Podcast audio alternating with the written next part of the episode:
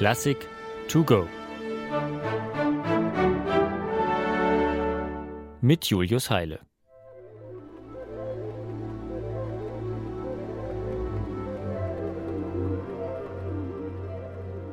Frühaufstehern und Outdoor-Enthusiasten muss man das gar nicht weiter erklären.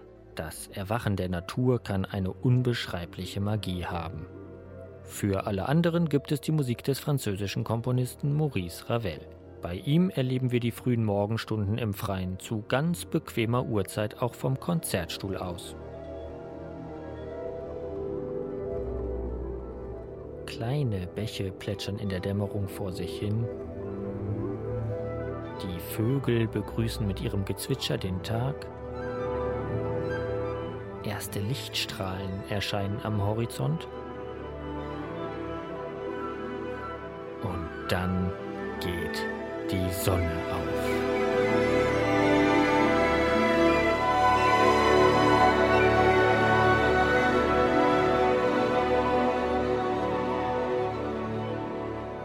Ein Traum, will man bei diesem atemberaubend orchestrierten Klangpanorama gern ausrufen und liegt damit ganz auf der Linie seines Urhebers. Denn hier hören und sehen wir natürlich nicht die Sonne von Paris, deren Aufgang der notorische Langschläfer Ravel ohnehin stets verpasste, weil er selten vor 10 Uhr aus dem Bett kam. Nein, diese Sonne scheint auf eine idyllische Landschaft in weit entfernter Zeit. Damals, als der Mensch noch im Einklang mit der Natur lebte.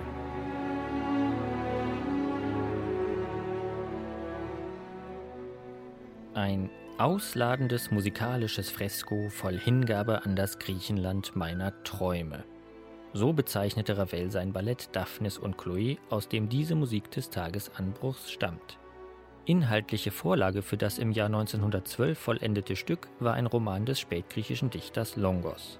Eine übliche Liebes- und Eifersuchtsstory rund um die beiden Hirtenkinder Daphnis und Chloe. Mehr noch als die Handlung reizte Ravel aber das ländliche Milieu im antiken Griechenland. Und dieses Arkadien stellten sich Künstler eben gern als ideale Welt sonniger Landschaften, intakter Natur, friedlich weidender Schafe und glücklicher Hirten vor. Ein Paradies, das im opulenten Breitbildsound des modernen Orchesters unter Ravels Händen zur Wirklichkeit wird.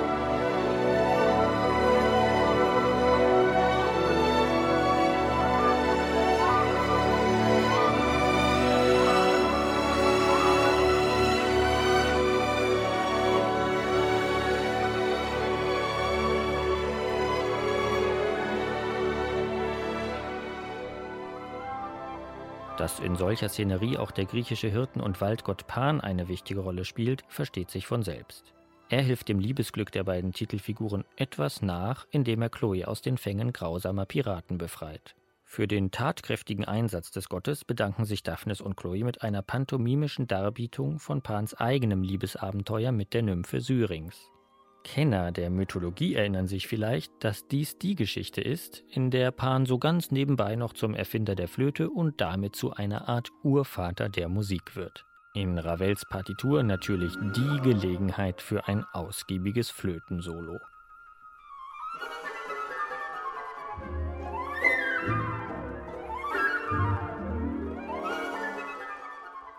Den Auftrag zum Ballett hatte Ravel übrigens vom legendären Impresario Sergei Diaghilev erhalten. Der stellte mit seinen revolutionären Produktionen damals die Pariser Kunstszene gründlich auf den Kopf. Wer beim Stichwort Ballett immer noch an rauschende Tütüs, elegante Walzer und schwungvolle Polkas dachte, kam bei Diaghilev entschieden nicht auf seine Kosten. Das hatte schon die Zusammenarbeit mit dem jungen Igor Strawinski gezeigt und auch Ravel setzte sich mit seiner Musik über jedes alte Klischee hinweg. Traditionelle Tanzformen und Rhythmen kümmerten ihn wenig, was insbesondere im wilden Schlusstanz offensichtlich wird. Hier lässt Ravel die Ballettkompanie im Fünfvierteltakt tanzen, so als ob dem klassischen Walzer, bekanntlich einem Dreivierteltakt, immer wieder ein Schritt weggeschnappt würde.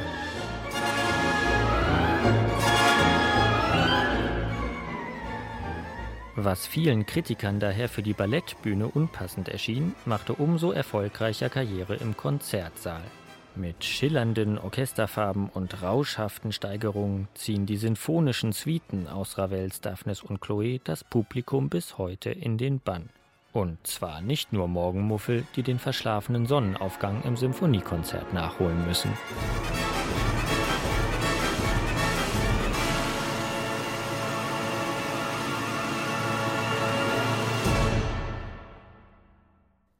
Eine digitale Werkeinführung des Norddeutschen Rundfunks. Weitere Folgen finden Sie unter ndr.de-classic to go.